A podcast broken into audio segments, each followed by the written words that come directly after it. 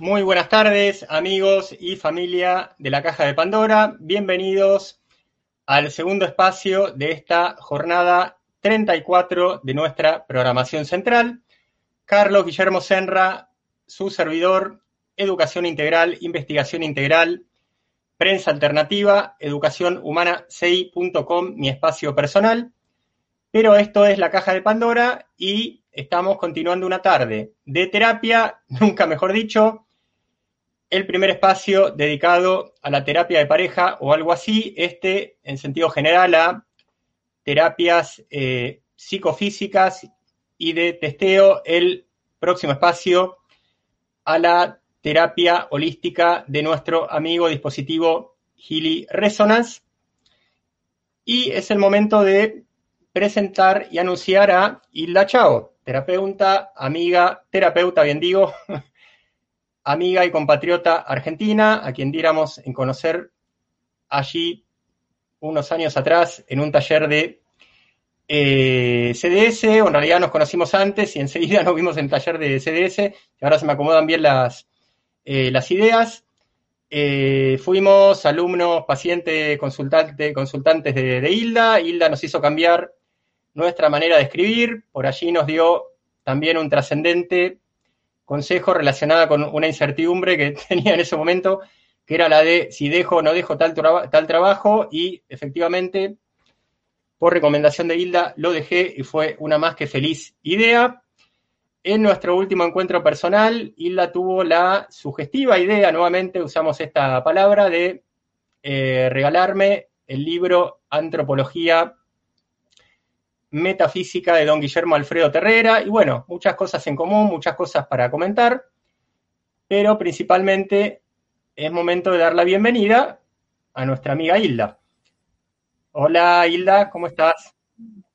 Hola, hola Carlos, ¿qué tal? ¿Cómo estás? Eh, encantada, encantada de verte, encantada de estar contigo y bueno, y con todos tus seguidores. Gracias por la invitación una alegría verte. A ver, yo entendí bien, estás en España, que a mí viste que te puse unos 10 signos de interrogación, me llamó la atención que no sabía nada. No, no, no, no estoy en España. Ojalá estuviera en España. No, no. Ah, pues te entendí eso.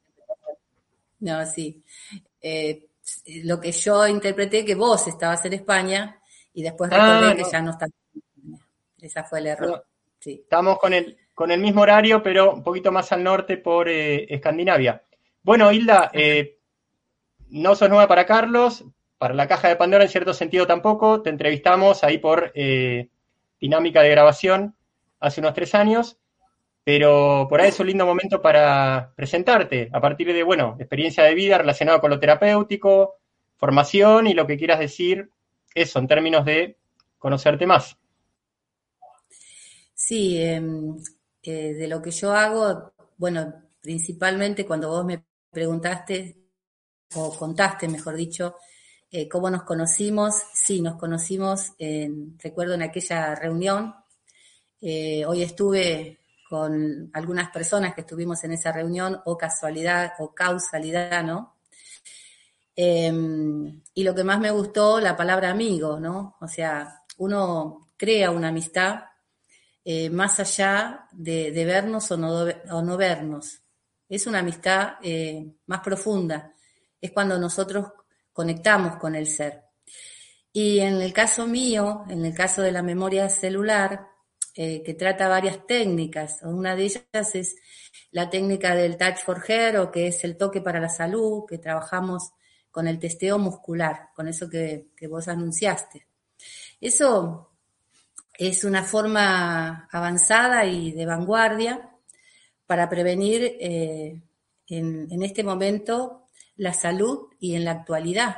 O sea, estamos eh, trabajando con una impronta rápida que trabaja eh, no solo con ejercicios, sino trabajamos con los reflejos de ciertas técnicas y esto nos lleva mucho más rápido es lo que hace que yo pueda ingresar a lo que mm, llamamos decir, Hilda me dijo o Hilda me sugirió, no, el cuerpo de cada persona, el cuerpo. Yo siempre digo, Carlos, que soy un mouse. en este caso. Sí. Bueno, sí, vivo Sí, sí, sí. No, no, que vos me decías en España, no, vivo en la Argentina eh, y vivo en el lugar que nací, o sea, en mi pueblo, Lavallol, eh, ahí es donde yo vivo. Y estoy feliz de estar acá, sí. Bueno, Hilda, a ver, eh, si pudiéramos definir lo que alguna vez hablábamos, y recuerdo que lo hicimos cuando te grabara aquella, aquella entrevista en tu casa en 2017. Ah, mira, cuatro años. Qué barbaridad. Em, en España, lo que para un argentino es memoria celular aquí es kinesiología, lo cual genera una gran confusión mental, pero porque para un argentino kinesiología es la fisioterapia de España. Entonces, bueno, es un lío que no dejamos de aclararlo eh, cuando pusimos el texto explicativo de, este programa. Entonces, ¿cómo definís tú memoria celular, que en España es sinónimo de la kinesiología de, eh, de aquí? Bien, en España seguramente es la kinesiología aplicada, que tiene que ver eh, con, con lo que es el testeo muscular. Luego hubo otras escuelas como On y Brain Gym, que esas escuelas tomaron parte de los testeos musculares para llegar a otras instancias. Entonces, si uno abarca todo lo que va dentro de esa línea, porque también la osteopatía emocional habla de lo mismo, también lo que es em, lo que Luis Díaz habla de lo que es el cuerpo dolor, también abarca eso. Yo lo que a, lo que me aboqué siempre fue a esas, a esa temática, a que me llevara al, que el cuerpo esté manifestando lo que el cuerpo emocional, el cuerpo mental o el cuerpo espiritual tenían para decirme, tenían para decirle a la persona. Entonces, de, basado en eso. Ah, son varias las técnicas, entonces todo eso para mí, cuando una persona, eh, un consultante viene hacia mí, lo primero que hago es em, testear con, con, el testeo muscular por dónde vamos a abordar esto. O sea, yo no elijo. Acá elige la persona. Y ahí entonces es la mejor elección, porque es lo que la persona necesita, lo que ese cuerpo va a decir y qué, dónde está el bloqueo. El bloqueo eh, es eh, inconsciente, que a veces, bueno, estamos a veces en un desequilibrio o, el desequilibrio de la impronta inconsciente o consciente eh, de pensamientos improductivos a veces que nos hacen tomar distintas decisiones o, o yo no digo ni malas ni buenas, distintas, que el camino a veces se nos hace un poquito más largo. Yo creo que si tomáramos una, un atajo estaríamos mucho mejor. Hilda, a ver, si tuviéramos que decir, bueno, el testeo muscular, las técnicas eh, relativas al testeo muscular, nacieron para esto, o sea, en esto son irreemplazables. Eh, puede ser que eh, podamos valorar algo así. ¿Para qué tipo de casos valdría esta idea? Bueno, si hablamos de la kinesiología aplicada, por ejemplo, eh, nosotros abordamos la parte física, emocional y mental. En la parte física podemos llegar a tener eh, encuentros eh, de desbloqueos de dolores de mucho tiempo, o sea, dolores que han estado con nosotros mucho tiempo ahí. Y otros dolores más suaves, tiene varias instancias. En lo que es eh, la parte emocional, esta, técnica trae todo lo que es eh, la medicina china, trae lo que son los cinco elementos, trabajar sobre todas las emociones de lo que es el micro y el macro, ¿no? O sea, cómo lo vemos nosotros dentro de un macro, eh, que ven los, los este, en la medicina china lo ven desde lo grande y a lo pequeño. Entonces ahí eso labor. Y después está hombre que podemos ir a la edad de la causa, podemos llegar, de acuerdo a lo que el consultante necesita dentro de la problemática que tiene, poder llegar a la edad de la causa que nos puede decir a dónde no habíamos sanado esto, lo recuerde o no lo recuerde, porque la memoria es selectiva. Yo puedo recordar qué me pasó en ese año que sale en el testeo muscular o no. Eh, cuando digo lo recuerdo, bárbaro. Si no lo recuerdo, eh, no importa. pero puede ser después que voy a casa y mi mamá o, alguien me lo hace recordar. Es una anécdota.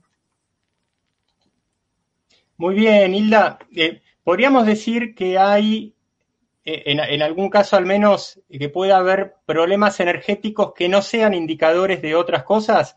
¿Sabes por qué te pregunto esto? Porque una vez me comentaron algo increíble que era que una persona se la pasó recorriendo especialistas porque, tenía un malestar general, de, eso es lo que creo, recordar más o menos, eh, medio indefinible y de, solución este, indefinible también. Y resulta que dio con una suerte de terapeuta, energético que, le dijo, no, ¿sabes cuál es tu problema? Vos te tenés que poner una plancha de cobre en un zapato porque tenés el cuerpo energético corrido. Entonces, ¿a qué voy con eso? Era un problema energético, parece que puramente energético y que no era indicador de otra cosa, ni emocional, ni de trauma, ni de programa. Entonces, eh, ¿es tan raro esto que acabo de comentar o hay otros problemas energéticos, otras situaciones que no sean indicadores de lo psicológico? Eh, sí, hay.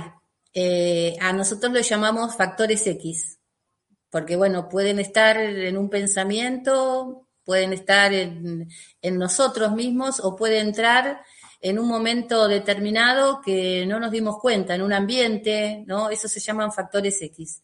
Nosotros trabajamos también la parte de factores X, sí, es, es, es real. Vos lo contás em, como uno a veces lo cuenta como algo, como algo mágico, pero en realidad em, la magia está en nosotros. Eh, es, es, es así, es tan real y digamos, Hilda, eh, hay también en materia de eh, estadística, que era algo de lo que hablaba en mi, clase antes, que a veces uno como que no, puede fijar eh, demasiados pilares para valorar las cosas, para dar recomendaciones, terapia, pero uno a veces tiene de una manera muy sólida de dónde agarrarse por lo que le va mostrando las cosas, especialmente si se repiten. Entonces, atender gente de todas las edades, ¿Qué, patrones de, digamos, de valoración nos podés hacer en cuanto a, bueno, eh, suele haber tal tipo de problema en los niños, tal otro en los adolescentes, tal eh, más en las mujeres que en los varones, tal en la vejez? Bueno, a ver, sí, eh, trato todo tipo de paciente, inclusive a veces hay pacientes que están hasta en la pancita de mamá, por ejemplo, ¿no? Eh, me ha pasado, tengo, la verdad que tengo una, eh, una alegría muy grande con todos estos años vividos que me han enseñado mucho. Esto te cuento, por ejemplo, en el caso, en estos momentos que estamos viviendo, porque vamos a decir que son momentos muy especiales. Yo lo primero que tuve así de, de casos de ataques de pánico, por ejemplo, es en la persona mayor. Y en realidad em, fue lo más impresionante que me dio porque em, tenían mucho, mucho miedo de algo desconocido que no sabían ellos este, de dónde venía y por qué venía. Eh, me lo trajo, recuerdo, su hijo, a la pareja. Eh, ellos eran de Chile, me acuerdo también. Y lo que empezamos a comentar eh, con ella, más que nada con, con su mamá, fue el, el, recordar quiénes éramos. Eh, cómo éramos de pequeño, cuál era la fortaleza que teníamos, cómo, si habíamos dudado de poder subirnos arriba de un árbol.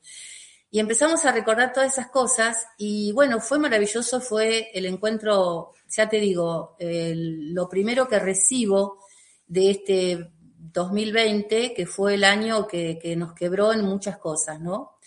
Y en los adolescentes, la tristeza, la gran tristeza Principalmente me ha tocado tener que atender a, mi nieta. Eh, ella quedó trunco, su viaje de egresado, quedó trunco su último año de festejar, de, poder este, estar con sus pares, eh, que bueno, que ya iban a comenzar la nueva etapa de la facultad, así que eh, bueno, ella también un caso de ella, pero de muchos casos que han venido adolescentes, he trabajado muchísimo con adolescentes.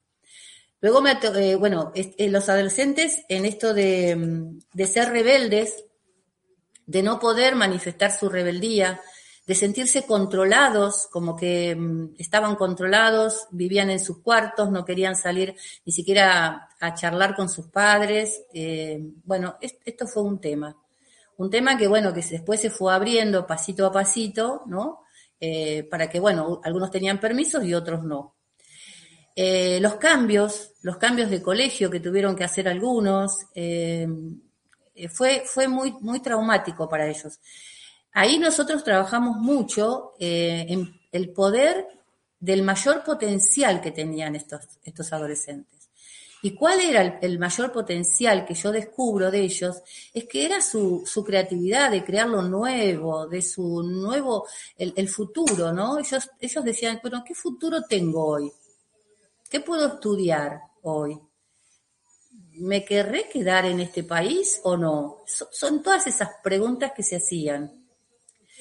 Em, volver a sentir la alegría que, me contaban sus papás después de, una sesión, eh, para mí fue, era la verdad que una tremenda, una tremenda alegría de mi parte, porque bueno, eh, yo amo lo que hago, eh, no lo estaría haciendo si no lo amo, así que sí.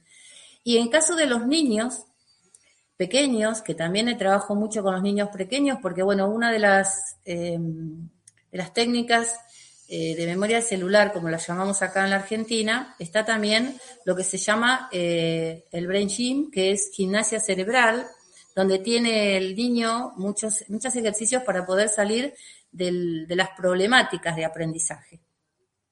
Y en el caso del niño eh, pequeño, bueno, el niño de, de cinco años todavía no, pero el que empezó el primer grado sí tenía muchas dificultades. El hiperactivo tuvo muchas dificultades, pero bueno, con ejercicio, con trabajo, me gusta siempre trabajar con, con papá y mamá. Cuando vienen ellos, me gusta trabajar mucho con papá y mamá. Así que tengo de todo, Carlos. Eh, yo no puedo decir que, que hay algo que, que no se puede.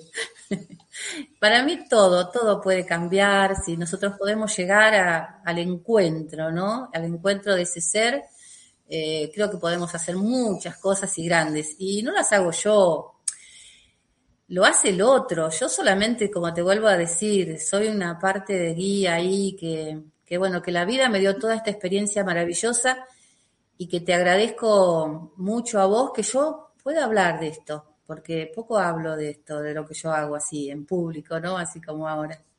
Te agradezco mucho. No, Hilda, por favor. Eh, ahora esto es tu programa. Así que, como te decía, te, vamos dando pies para que expliques lo que es imposible que no puedas explicar, que es eh, bastante, les aseguro, y aparte ya lo están comprobando. Y están poniendo lindos comentarios, que recién mostré, eh, puse alguno en pantalla. Hilda, a ver, si, si, tuviéramos que definir más o menos técnicamente, explicándolo un poco, digamos, ¿qué es un ataque de pánico? Ah, bueno. Eh, tiene varias sensaciones el ataque de pánico. Eh, hay ahogos, la persona se ahoga, no puede salir. Em, tengo, ahora, ahora hay unas personitas em, jóvenes, que inclusive son personas que, que, tienen que viajar, que tienen que salir, eh, que igual no dejaron, o sea, no dejaron de salir, y de pronto sienten ahogos, em, sensaciones raras, ¿no? Mira, el ataque de pánico, yo no digo que se aborda de una manera. En realidad lo que nosotros abordamos acá es, eh, la pregunta es la siguiente, ¿por qué viniste acá? ¿Cuál es el tema? Entonces, si vos no tenés este problema, ¿cómo te gustaría sentirte. Entonces ahí es donde nosotros empezamos a ver todo lo que a la persona se está dando cuenta que no tiene, que ya eso no lo, no lo, está pasando. Entonces a partir de ese momento eh, empezamos a trabajar. Libertad, o sea, no es libre, eh, me dicen no es libre, no disfruta, porque no puede disfrutar en ese, en ese estado. Em, pierde la paciencia, ¿no? A veces no duerme de noche. Entonces, ¿qué sería la mejor forma de estar? Bueno, eh, tener todo esto implica que tu cuerpo, cuando lo vamos a hacer el testeo muscular, va a decir, bueno, mira, el camino es por acá, o es por acá o es por allá. Hacemos los ejercicios, hacemos la alineación. Recuerda que te dije que las técnicas son eh, técnicas de reflejo, o sea, si vemos, trabajamos la, la parte de, osteopatía, si trabajamos la parte de, lo que se llama eh, los neuros linfáticos, los neuros vasculares, son todos puntos de reflejos, o sea que vamos a ir nosotros directamente a eso, a ese punto.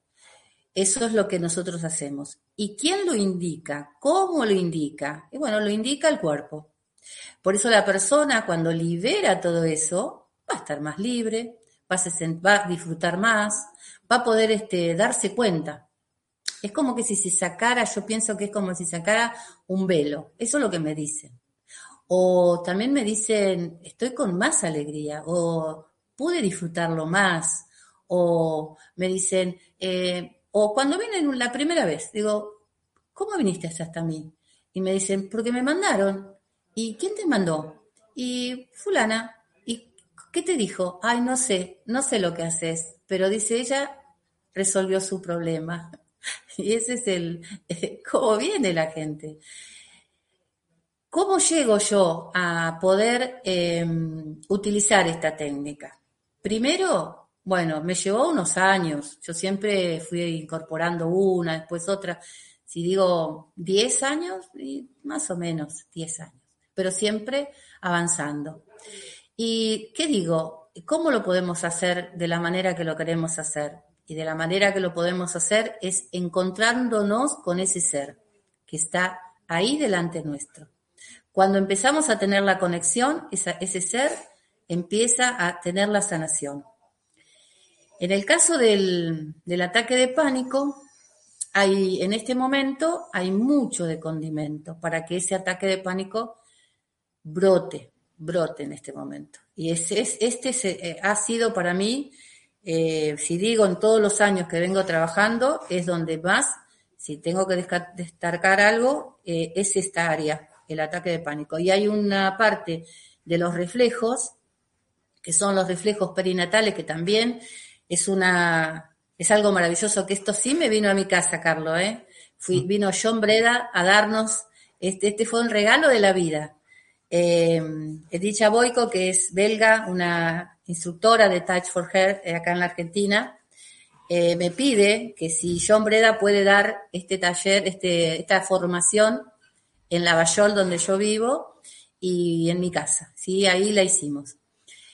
Ese reflejo que hoy, dos reflejos son los que más salen en este momento con respecto al ataque de pánico, es el reflejo de parálisis y miedo, que es muy interesante conocer qué es también, y el reflejo de Moro, ese que se llama lucha y huida, ¿no? Que yo no me puedo encontrar con el otro.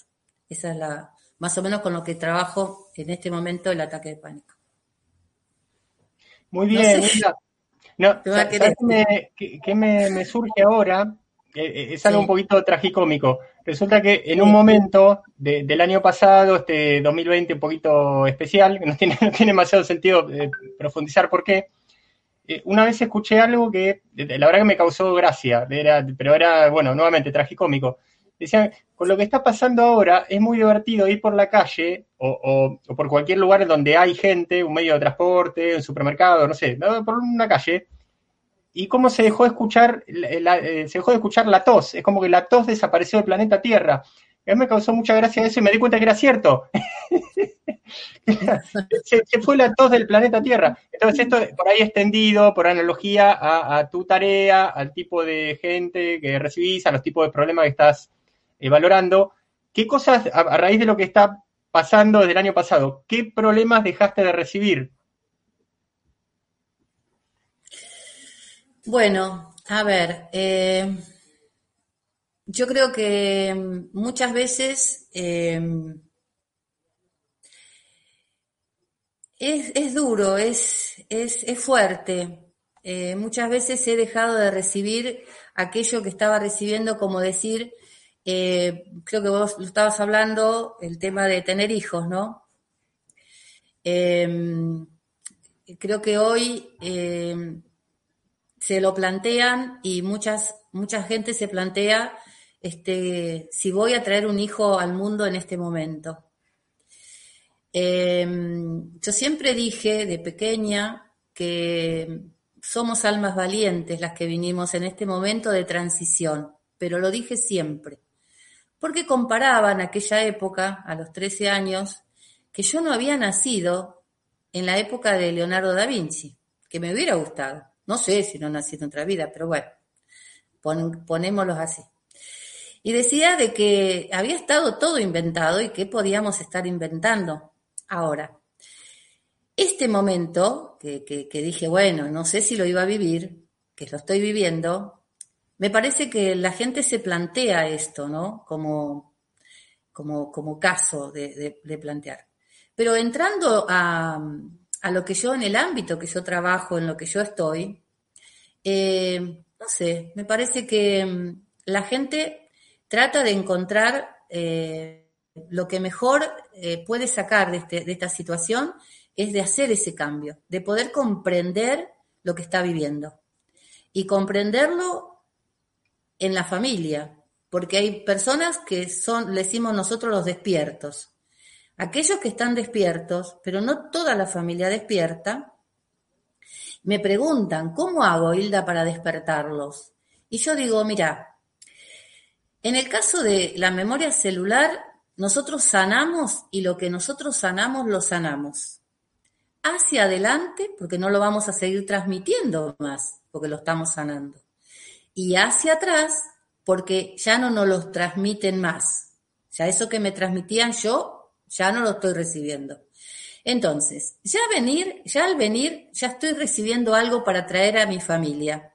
Y es extraordinario ver que si un, si un miembro de la familia viene a trabajar en, este, en, esta, en esta temática, va cambiando la familia.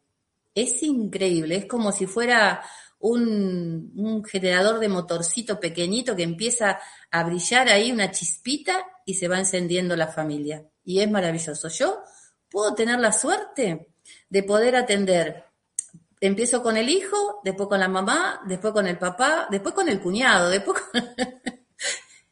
y todo, como esto es neutral, yo trabajo con lo que dice el cuerpo, nada más. O sea, si uno lo quiere decir, lo dice, la persona puede decir si, si lo sabe o no lo sabe, pero bueno, es así. No sé si te contesté lo que, que vos querías, pero bueno, ahí estamos. Sí, Hilda, por supuesto, al principio nos contabas el tema este contundente de que, dando a entender que en un momento tenías consultas relacionadas con bloqueos, eh, con el tema hijos, tenerlos o cómo, o cómo tenerlos o cómo se los está teniendo, y que parece que eso, al igual que la tos, al igual que la tos desde el año pasado, desapareció de, de la Tierra por, otra, por otras inquietudes. Eh, Hilda, aquello que eh, alguna vez me realizaras ahí mismo, de liberación del pericardio? ¿Cómo se lo explicas a la gente? Bueno, eh, vos sabés que yo testeo antes a la persona para saber qué es lo que quiere. Y hay muchas cosas que, que primero la gente trae, que es la liberación del estrés, que trae mucho estrés. Pero cuando el estrés eh, eh, supera a todo esto el estado del corazón cuando la persona viene con un bloqueo tan grande, tan, tan, tan profundo, y yo veo que, es como, como que el caparazón que tiene es muy, muy, muy, muy duro, eh, y le pide pericardio, te puedo garantizar que es como una semilla que se abre increíble. Y el otro día eh, atendí a una niña eh, que hace muchos años que conozco y que ella cada tanto vive, yo vivo en la parte de la provincia y ella vive en la parte de capital. Y hay restricciones para poder pasar a veces.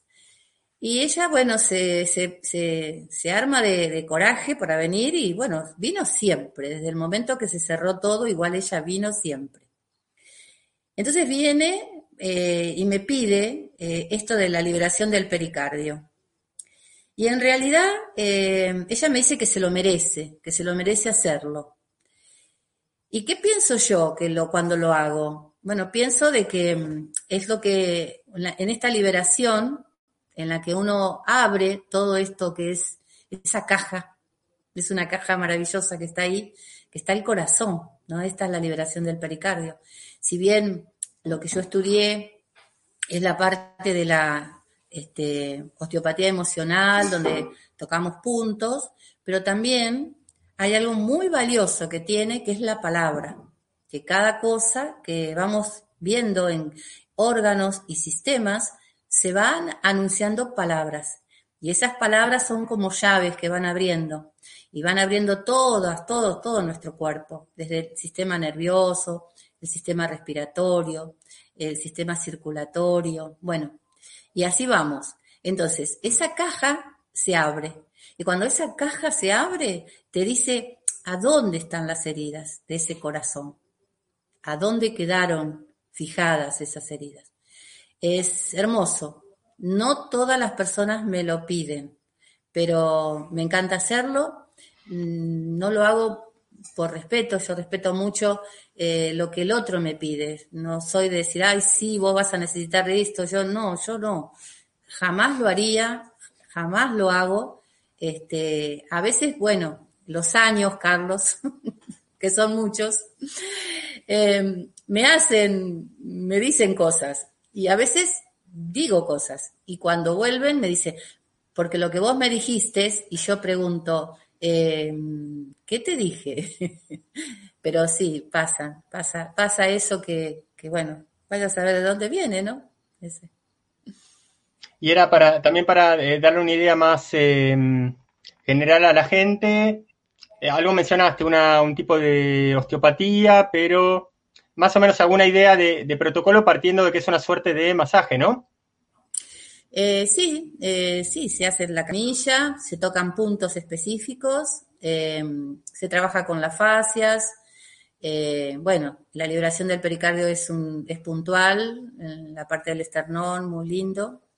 Eh, se libera el corazón, se libera el corazón. Y a veces las heridas del corazón, uno cree que es el, hay, hay, hay varias heridas del corazón.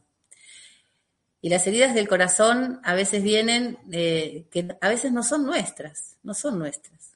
Yo digo que tenemos dos meridianos este, centrales en nuestro cuerpo, uno adelante y otro atrás.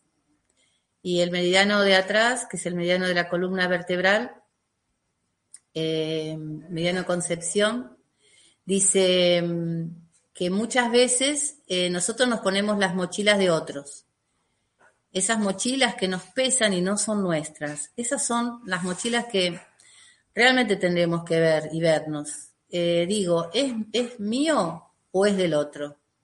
Y la mayoría de las veces eh, es del otro. Y es del otro porque mm, nosotros nos vemos en el otro, pero no somos el otro en ese momento.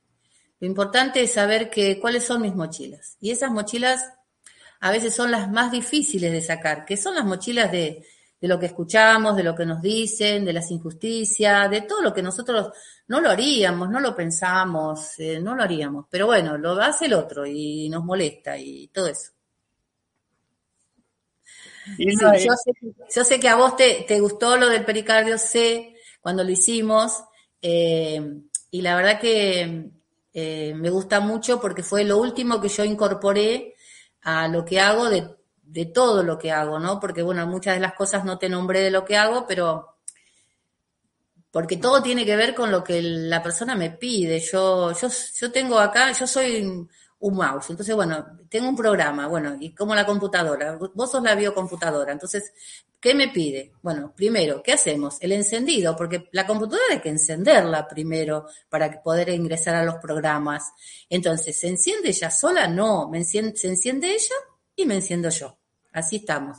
Eh, en conjunto los dos. Y cuando estamos encendidas, ahí empezamos a hacer el trabajo. Mm. Es único, entonces no puedo decirte, con cada ser es único, tendría que contarte todos los casos y qué sé yo, no sé, de estos años no sé cuántos serían. Nunca, nunca llevé la cuenta, porque no llevo, No llevo cuenta de nada de eso, la gente se lleva los papeles, todo, no tengo fichas, no tengo tarjeta. Em, la gente viene porque alguien le dijo que venga a mi casa. Y es mi casa a donde atiendo. Hilda, ¿algún ejemplo de esto que sería, eh, digamos, lo, reiteraste como que fuera un, tipo de caso significativo para tratamiento por medio de la liberación del pericardio, eh, de estar, eh, si se quiere, cerrado por acción de llevar una carga que le corresponde a otro. ¿Cuál sería, por ejemplo, un, una definición? sobre qué tipo de, carga relacionada con cierto tipo de familiar en general o cierto tipo de vínculo, de situación en general? Sí, mira, yo siento que mm, un familiar está mal y yo me pongo mal. ¿En qué lo ayudo? En nada. ¿Qué me sirve hacerme mal? Nada. ¿Qué le sirve al otro que yo me ponga mal? Nada. Entonces, yo para ayudar tengo que comenzar a pensar bien, pensar mejor, pensarlo bien. Cuando decimos no puedo hacer nada por el otro, sí que puedo, puedo pensarlo bien y ahí puedo. Esa es la diferencia. Y si es mi tema, es mío. Me estoy pasando este tema que es mío, pero no es del otro. Esa es la diferencia de uno con el otro. Cuando, por ejemplo, yo tengo casos, ¿no? Y, ahora los estoy anotando. Los estoy anotando en una carpetita, entonces termino de atender y empecé, empecé a hacer. Bueno, ¿será mi libro? No lo sé, pero bueno, ahí estamos. Viene una persona y me dice eh, que, está, que está bárbaro, que está bien. Eh, bueno, entonces le pregunto a qué viene. Entonces me dice, Ay, dice, yo quiero saber porque estoy, estoy muy bien. ¿Y qué sentís? Ay, estoy enamorado, muy enamorado. ¿Y, ¿Y cuál es el problema? Que no sé si ella me quiere como yo la quiero a ella. Uh, bueno. Y ahí empezamos. Empezamos a, a, ver por qué él no confiaba, por qué él no se sentía bien en, en la confianza con, con él mismo, ¿no? y, en la seguridad de sentirse seguro y todo eso. Entonces, en ese momento sonó el teléfono. Se puso todo colorado y dice, es ella. ¿Puedo atender? Sí, le digo yo. ¿Cómo no? Ah, bueno, y le contestó. Ahí empezamos a ver a dónde, en dónde podíamos abordar esto, a dónde podíamos decir, eh, ¿cómo puedo yo controlar al otro hasta dónde yo quiero controlarlo? O necesito controlarlo, es el control, esa área de integración común que está en el hemisferio izquierdo de nuestro cerebro. Em, entonces, bueno, empezamos a hacer la meta, o sea, lo que escribimos para después testear el cuerpo, y trabajamos mucho el control. El control, que, ¿qué hace el control? El control te controla, porque vos para controlar al otro tenés que estar en autocontrol. Y ese autocontrol lo que hace es que vos no puedas hacer otra cosa que pensar, en este caso, si me quiere como que, lo que la quiero yo. O sea, a ver, ¿me deja terminar de quererla totalmente? No, porque estoy en ese control. Entonces, me acuerdo que bien que trabajamos este, este autocontrol que realmente nos pone rígidos, muy rígidos. Ahí sentimos dolores, dolores, porque está, ahí trabaja lo que es el tendón de Aquiles, los tendones de la corva, en la rodilla, los trapecios, ¿eh? se anudan ahí, bueno, todo eso. Y ahí eh, descubrimos eh, muchas cosas este, que este niño me contaba, ¿no? en esto de decir, ¿por qué? estaba en el control. Y él me decía que no, que él no estaba controlando. Eh, si bien él quería esta situación conocer, no podía conocerla si no se ponía en el lugar del otro. Eh, feliz es feliz aquel que ama, que el amor es libre y que el amor es eso. No es el enamoramiento, que es egoísta y bueno, y sabemos todas las cosas que es. Eh, bueno, creo que estabas en ese tema vos antes, algo de las parejas. Este, pero bueno, este es el caso de un, un, caso que tuve que dije, wow, si estás enamorado, qué bárbaro, a qué veniste, ¿no? Pero mira vos, cómo puede venir una persona que debería estar disfrutando, bueno, no lo podía disfrutar plenamente. Así. Eso. Hilda, alguien como vos que trabaja cada milímetro de, del cuerpo de las personas y esto que es la, la, lado izquierdo, lado derecho, nada menos. Eh, a ver, ¿qué significa esto de que eh, tengo entendido que la mayoría somos lo que se dice diestros? Para todo, para la mano, para los pies, para el oído, para la vista, y muy pocos es zurdo, que además son bastante particulares, pues no son exactamente, ah, bueno, lo mismo, pero del otro lado. O sea, escriben de una manera como muy rara, eh, tienen, eh, no sé, como una inteligencia un poco distinta. ¿Por qué esto de la mayoría derecho, la mayoría zurdos, que no es exactamente lo mismo, pero al revés, es como, es algo distinto, ser zurdo en este caso? Sí, bueno, hay, eh, hay muchas historias de los zurdos, hay muchas historias de los diestros, algunos son diestros porque mm, en la antigüedad se, se le ataban la mano y no dejaban escribir con la mano izquierda, ¿no? Pero una persona que es izquierda tiene como más desarrollado toda la parte del arte, ¿no? Eh, y bueno, uno los ve eh, seres muy creativos también en la creatividad. Pero recuerdo que así me, me, me, preguntó alguien hace mucho tiempo, hablando de esto, de qué es la derecha y qué es la izquierda, ¿no? Porque en realidad los dos hemisferios tienen que estar juntos. Hoy los niños, los llamados en aquella época, en el 80, los niños índigos, eh, vinieron ya para trabajar los dos hemisferios a la vez. Esa es la, la rapidez que tienen estos niños. Pero bueno, y él me, decía, ¿cómo puedo hacer? Dice, ¿puedo activar, eh, ¿puedo activar el lado derecho? ¿Y qué tengo que hacer? Digo, bueno, empecemos a, a usar la izquierda para pequeñas cosas, para, bueno, y él llegó a activar eh, la parte izquierda eh, escribiendo, eh, era lento para escribir, me acuerdo que venía acá y tenía que hacer su, escribir su meta y, tardaba un tiempo, me dice, bueno, yo estoy, estoy, estoy con esta, activando esto. Y él logra con todo esto poder este, tocar la guitarra, eh, comenzó su carrera de, del secundario de Trunca, hoy eh, buscó su analítico, eh, rindió su, su, este, su eh, secundario y está estudiando dos carreras en la facultad.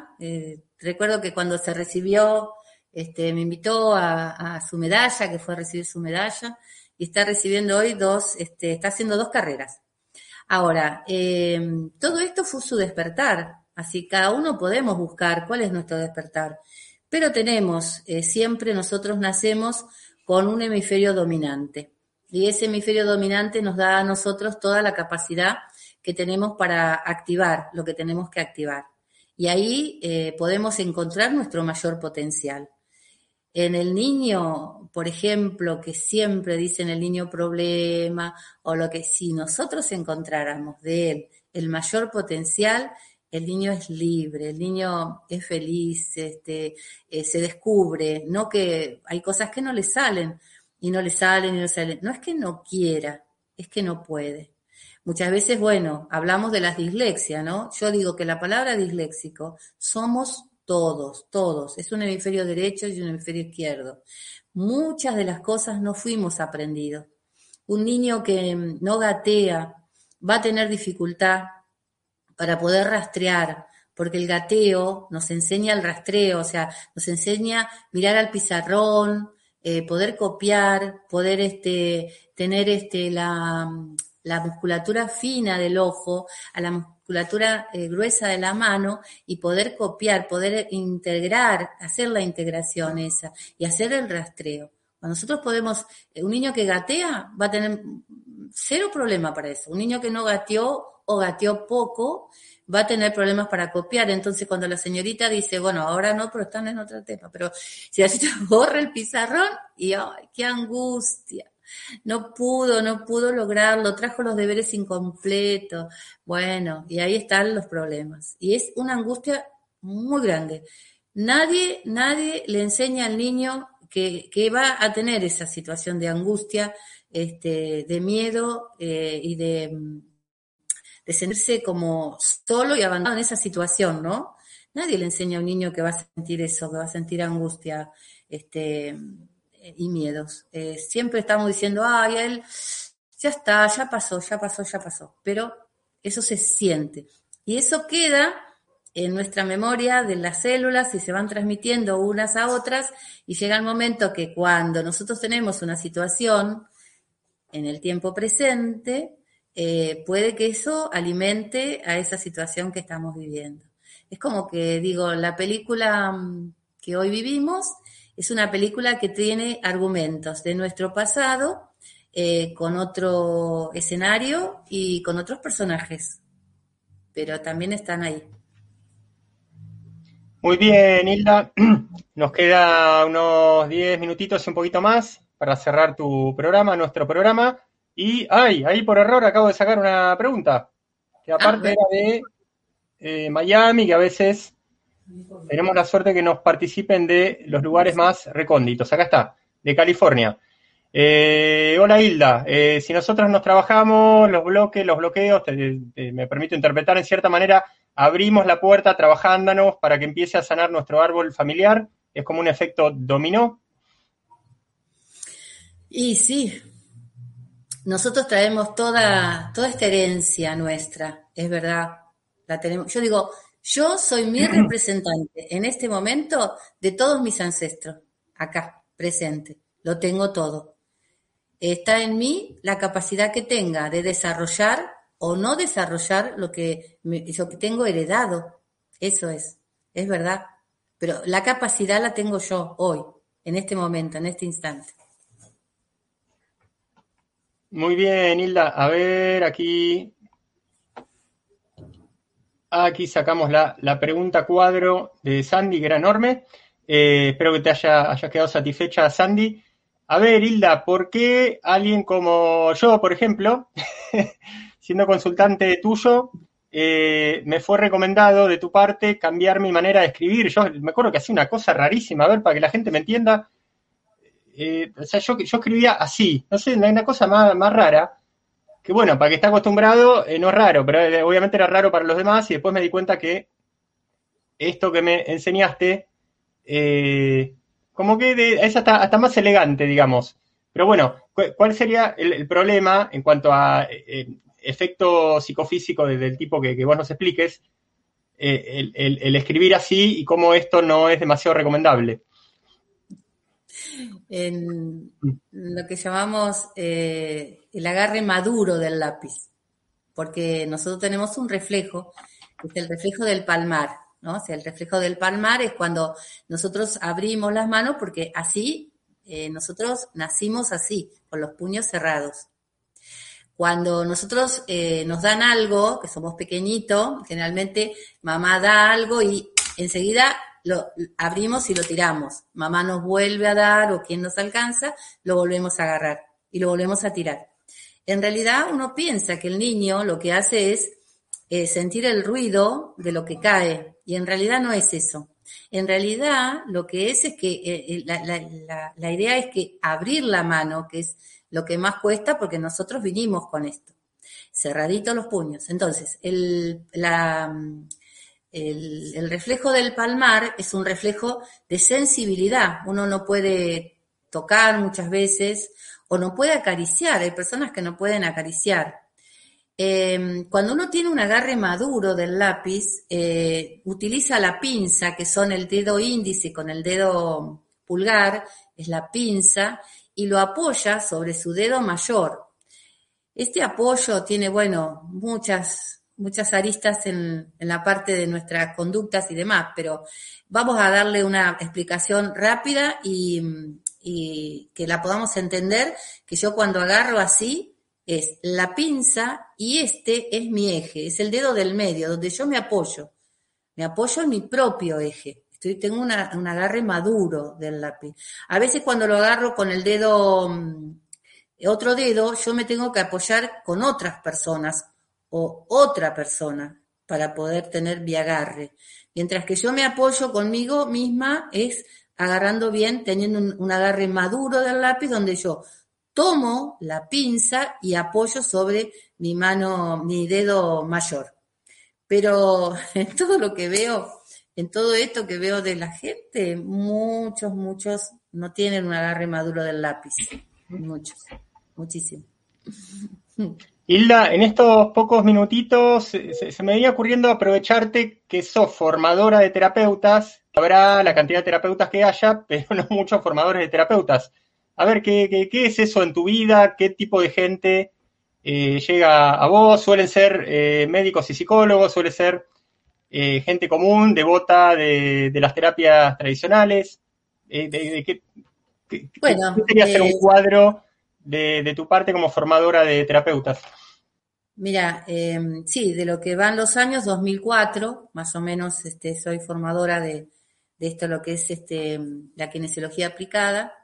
Eh, he tenido en todos estos años eh, mucha, mucha gente, kinesiólogos también, médico, acá tengo uno muy cerquita, eh, médicas también, una médica clínica, dos médicas clínicas que han tenido la, suerte de poder conocerlo.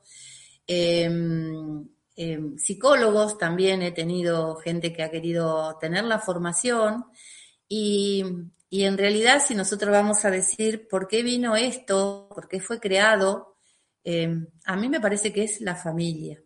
Si alguien de la familia lo tiene, si alguien de la familia lo sabe, y puede hacer este tipo de equilibrios y puede ayudar, eh, me parece que hubiéramos mejorado mucho más. O sea, va, eh, va por ese lado. Si vamos a la historia, de la historia de, cómo fue creado y quién fue por John, John Tier que creó esta, este toque para la salud, eh, él lo hizo para que los niños lo pudieran saber hacer. Los, aquellos llamados niños índigos, ¿no? y, poder transformar las familias. Esa fue. Eh, yo lo que pensé en un día, dije, bueno, estas formaciones que hacemos, eh, también podemos eh, juntarnos y hemos hecho grupos también juntos con otras personas y vamos compartiendo también la experiencia, porque uno acá está solo, o sea, es algo que no podés hacerlo con otras personas, simplemente, bueno, vas creciendo, creciendo, creciendo y llega un momento que vos tenés ganas de comunicar todo lo que estás aprendiendo de la gente que viene, este, los estudios de casos, que bueno, a mí me encanta que los cuento cuando tengo mis alumnas, entonces puedo contar este, los estudios de casos, los cuento, sí. Eh, sí, sí. Y bueno, hago otras cosas también, este, Carlos, que son los viajes, este, estos viajes, estos retiros que hacemos también.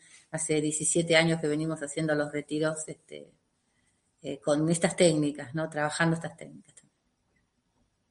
Hilda, ¿por qué Córdoba? Que yo pregunto medio sabiendo la respuesta. si, estuviera en Argentina, seguiría yendo eternamente a Córdoba. Evidentemente hay ahí algo que, bueno, me gustaría que lo escucharlo de tus palabras.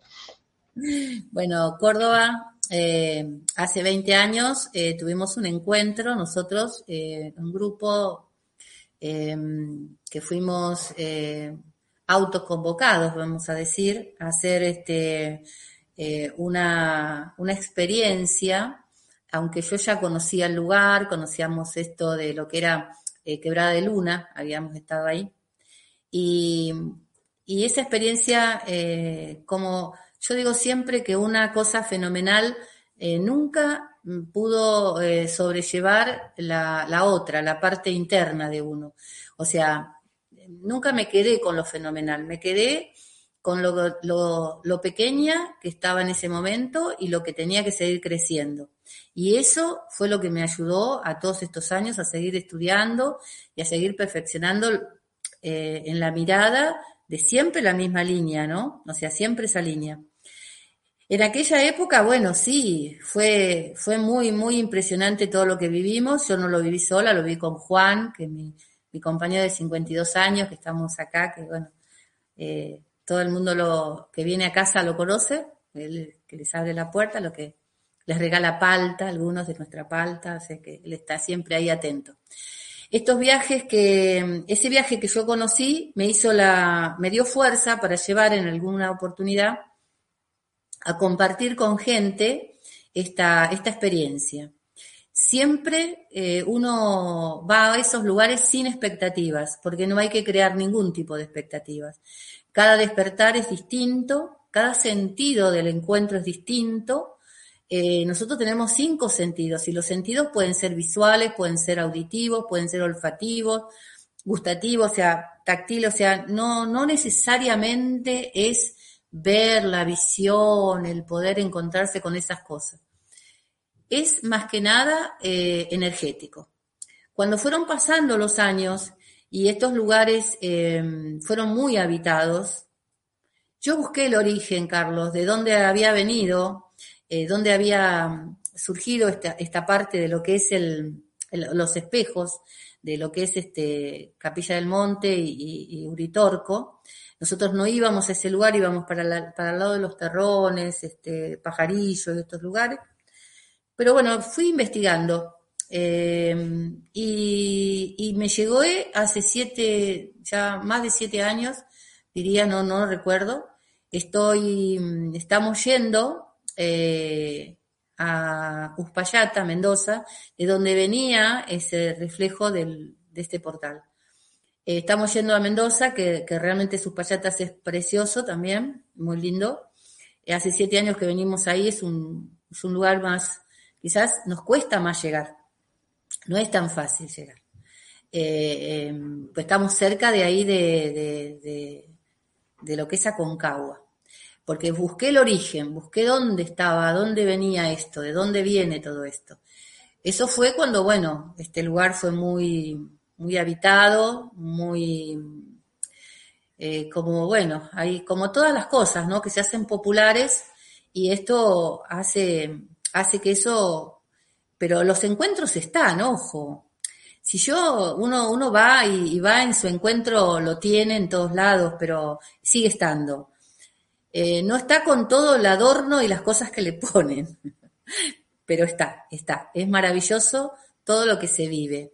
Eh, son despertares, digo yo. Cada uno tiene un despertar distinto y diferente. A nosotros nos tocó ir en allá en 90, el 2001, 2000 más o menos, estábamos ahí. Eh, fue maravilloso. Nunca me quedé con lo fenomenal. Eh, después de dos años pudimos charlarlo con Juan, lo que nosotros experimentamos, porque bueno, eran, eran cosas que estaban en nuestro, en nuestra, en nuestra cabeza y no lo podíamos creer Hoy lo que creo es la maravilla del ser, que somos cada uno de nosotros. Creo en esa gran maravilla y en la gran maravilla del encuentro con ese ser. Para mí es, es extraordinario ver eso.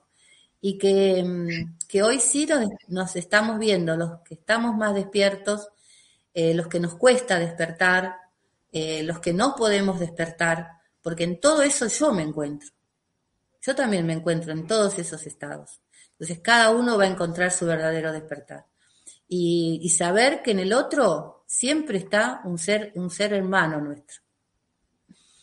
Muy bien, Hilda. Estamos justo en 20.00, el horario en el que nada menos que nuestro gran Luis Palacios comienza una producción de dos horas sobre el dispositivo Quantum Healy eh, en otros enlaces, pero bueno, eh, estamos todos dentro de mantener la, la correlatividad entre los programas. Así que aquí está tu, mail en el eh, banner, Hilda. Bueno, arroba hotmail.com y todos los interesados, por supuesto que se pueden contactar con, vos. Yo lo que te voy a pedir, lo que te voy a pedir es hacer un cambio, porque te di el, el correo de mi hija, porque bueno, por equivocación en ese momento. El mío es chao Hilda 51. Eh, Chao Hilda, 51. Sí. Arroba Gmail. Eh, punto com, perdón, perdón. Claro. arroba gmail.com. Muy bien, Hilda. Esto, eh, lo que estamos terminando es un programa en directo, pero que luego queda grabado y, eh, y obviamente esto va a estar eh, ahí, corregido. Bueno. Cualquier cosa, tu hija supongo será amable de manera de reenviarte los mails que, que te hayan llegado a su casilla de correo. Pero bueno, en eso estamos, sí. Hilda, en, eh, Bueno, en despedirte. Si querés, eh, eh, espérame un minuto, como te había comentado antes, hago el cierre Sí. formal de la, de la transmisión y entregarle, por supuesto, que el espacio a Luis Palacios. Eh, Bueno. Un beso grande, Hilda, y ya nos tomamos un, Bueno. un cafecito virtual. bueno, Un igualmente beso, para Hilda, gracias por todo. Gracias por las preguntas y por todo. Y a vos. Bueno, Hilda, un beso grande. Esta ha sido Hilda Chao, terapeuta holística especializada en memoria celular, liberación del pericardio y otros temas, y nada menos que formadora de terapeutas. Recuerden, o dicho de otra manera, no vayan a olvidarse de este taller online que voy a dar el próximo 18 de junio en tiempo de reseteo planetario. Qué mejor que aprovechar y de paso mandarse un reseteo por el lado de la pareja, la posibilidad de el más importante, trascendente y feliz de todos los vínculos. Por ahí también puede llegar a generarse desde ahí algo que se llama familia, que es la base de, de la sociedad, de esta gran familia humana. Entonces, pareja, amor y emociones, restablecer el romanticismo, entender qué es esto de un sentimiento sano y que a veces estamos confundidos y debiéramos revisarlo, qué es esto de todo el juego de conductas que hacen a la pareja, comunicación, sexualidad y unas cuantas más, que también es muy lindo ser espontáneo, pero es más lindo ver si estamos haciendo las cosas bien, más allá de nuestra costumbre y de los mandatos familiares y de, y todo ese tipo de, de justificaciones. Eh, aunque parezca o no parezca, hay un modo correcto de emoción para una pareja sana y feliz y hay modos correctos de eh, conductas, como dijimos, de sexualidad, de comunicación, de límites, de esto de qué pasa entre pareja e hijos, pareja y dinero, pareja y trabajo, pareja y el resto de la familia que hace a de dónde viene cada uno y qué pasa con integrar o no integrar eso. Pero bueno, en definitiva, pareja, amor y emociones, 18 de junio en Aulas Pandora a cargo de Carlos.